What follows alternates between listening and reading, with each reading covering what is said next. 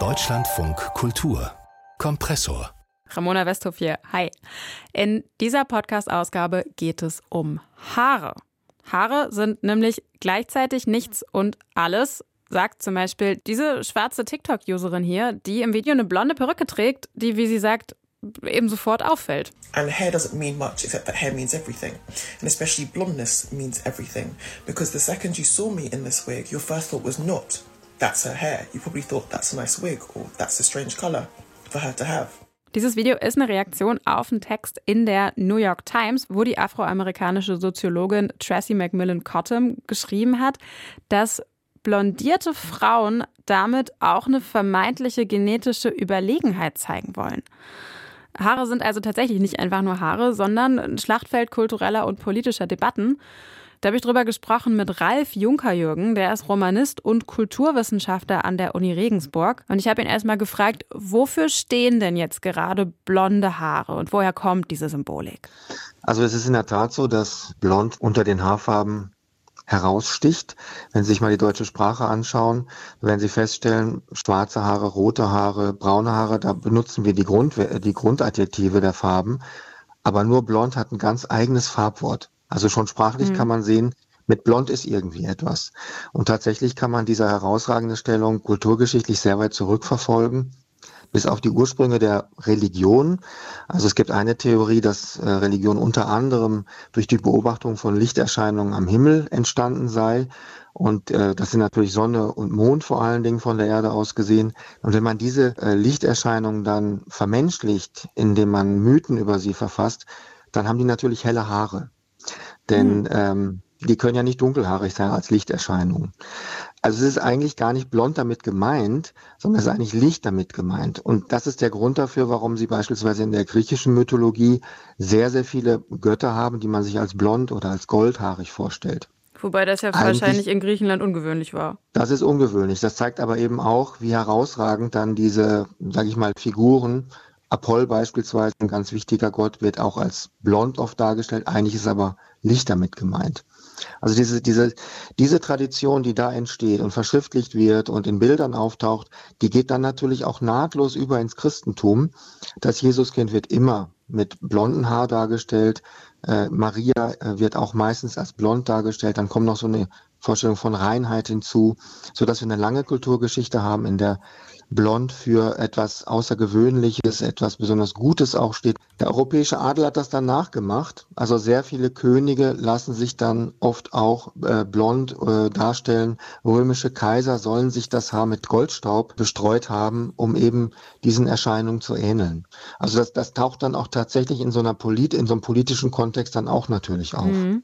Und wenn wir jetzt mal näher ans Jetzt gehen, also wie sieht es aus mit zum Beispiel ähm, medialer Darstellung von verschiedenen Haarfarben, von Menschen mit verschiedenen Haarfarben? Also der Film hat im 20. Jahrhundert, gerade der klassische Hollywood-Film, die gesamte Blond-Symbolik nochmal erweitert. Also wenn Sie jetzt an die Blondinenwitze denken, die kommen eigentlich auch von den Rollen von Marilyn Monroe in ihren berühmten Filmen. Hm. Da spielt sie ja immer das blonde Dummchen. Und sie ist natürlich die prototypische Blondine der Filmgeschichte. Also auch keine natürliche Blondine? Auch keine. Man sagt, ihre Karriere habe begonnen, als sie ihre braunen Haare blondierte. Da sei ihre Karriere eigentlich erst losgegangen. Hm. Und ähm, es kommt noch was Wahrnehmungsphysiologisches hinzu, was für den Film sehr wichtig ist. Unser Auge reagiert ja auf Licht. Und wenn Sie sich die Haarfarben anschauen, dann ist natürlich das helle Haar dasjenige, das am meisten Licht reflektiert. Wenn Sie also eine Gruppe von Figuren da haben oder Personen und da ist in der Mitte oder irgendwo eine, jemand mit hellen Haaren, dann werden Sie wahrscheinlich erstmal dahin schauen. Deswegen haben Sie unglaublich viele blonde äh, Hollywood-Stars gehabt. Also viel mehr könnte man jetzt wahrscheinlich spontan nennen als Brünette. Die gibt's natürlich auch. Aber blond hat dennoch diesen herausragenden Status auch im Film gehabt. Was halten Sie denn jetzt von der These der amerikanischen Soziologin von Tracy McMillan Cottom, sich die Haare zu blondieren, das sei auch ein politischer Akt, um sich künstlich Ansehen und Macht zu verschaffen? Ist da was dran? Also in den USA ist es zweifellos so, dass der White Anglo-Saxon Protestant, der WASP, wie man so sagt, als sozusagen Symbol der Oberschicht in den USA, dass man sich den als einen nordeuropäischen Typen vorstellt. Mhm. Also im, im amerikanischen Kontext ist das natürlich konnotiert mit Macht und Überlegenheit. Da hat sie zweifellos recht. Aber ich glaube, sie vergisst etwas sehr Wichtiges in diesem Zusammenhang, nämlich den Einfluss der Haarfärbeindustrie, die es geschafft hat, in den 60er Jahren die wirklich ja gängig zu machen. Also Haar, Haare färben war bis dahin relativ verpönt. Mhm. Das musste auch erst durchgesetzt werden. Das war ja ein riesiger Markt. Und diese Sprüche, die man heute so kennt wie Blondes have more fun, das kommt eigentlich aus dieser Werbung. Aha. Und so ist es erstmal gelungen, Haarfärbung überhaupt so, zu normalisieren.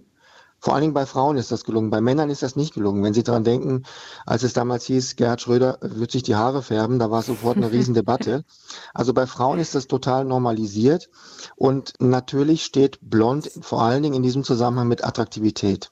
Und das hängt natürlich auch mit dem Film wieder zusammen. Also jetzt einfach zu sagen, dass er jetzt ein politischer Akt, ich glaube, da vergisst man zu stark die Rolle, die auch die Industrie und, und die Werbung gespielt hat, um das einfach als Produkt auch, ne, um, um sich ähm, sozusagen attraktiver zu machen, Schönheit zu machen. Das ist einfach ein kosmetisches Produkt in erster Linie. Es ist natürlich auch politisch, dass gerade blonde Haare, also von, von, die natürlich eben hauptsächlich bei weißen Leuten vorkommen, als schön gesehen werden, oder? Das ist eben im, in diesem kulturellen Repertoire ist das eben aufgrund dieser historischen Kontext hat sich das so entwickelt. Es ist einfach so, dass wir diese Zeit jetzt nicht zurückdrehen können. Na, also wichtig ist, dass man das versteht und heute einordnen kann. Diese Kritik, die sie äußert, die ist sicherlich überzogen und ich glaube auch nicht, dass, dass man jetzt ein schlechtes Gewissen haben muss, wenn man sich die Haare färbt. Aber aus ihrer Sicht kann ich natürlich auch dieses Argument äh, nachvollziehen. Inwiefern spielt es denn eine Rolle, dass äh, blonde Haare bei eben zum Beispiel POC-Frauen in der Regel ja eindeutig als künstlich gelesen werden? Dass man eben, selbst wenn man sich die Haare ja färben kann, dass nicht alle Zugang haben zu vermeintlich natürlichem Blond. Inwiefern ist das wichtig? Oh, das ist eine ziemlich schwierige Frage, muss ich sagen. Das, das führt jetzt in, natürlich auch auf diese Frage, ab wann gelten Haare, Haare jetzt als künstlich gefärbt und ab wann nicht mehr. Mhm. Also natürlich gibt es bestimmte komplex, sogenannte Komplexionstypen. Ähm, wenn ich jetzt eine sehr helle Haut habe, dann hat man natürlich mehr Leute, die auch helle Haare haben. Da gibt es dann sozusagen Komplexionstypen in unserer Vorstellung und damit kann man dann spielerisch umgehen und das brechen, indem sich jetzt eine Afroamerikanerin eine blonde Perücke aufsetzt oder so etwas. Das sehe ich schon als so einen politischen Akt an, um das zu ja zu thematisieren. Es kann natürlich auch eine reine Modeerscheinung sein.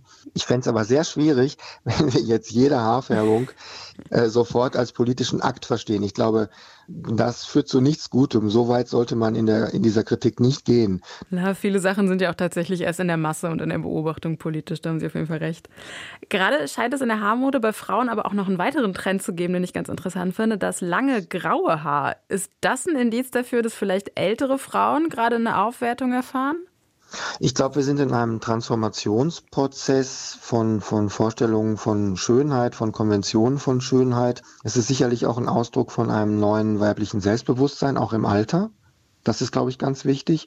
Und dann eben auch dieses, die, die offensive ähm, Art und Weise zu sagen, ich färbe mir meine Haare jetzt nicht. Ich bleibe natürlich. Das ist natürlich auch eine, eine, eine Aussage. Und wir sind ja in einer, in einer Gesellschaft, die um Diversität äh, kämpft, gerade in, in, in den öffentlichen Debatten.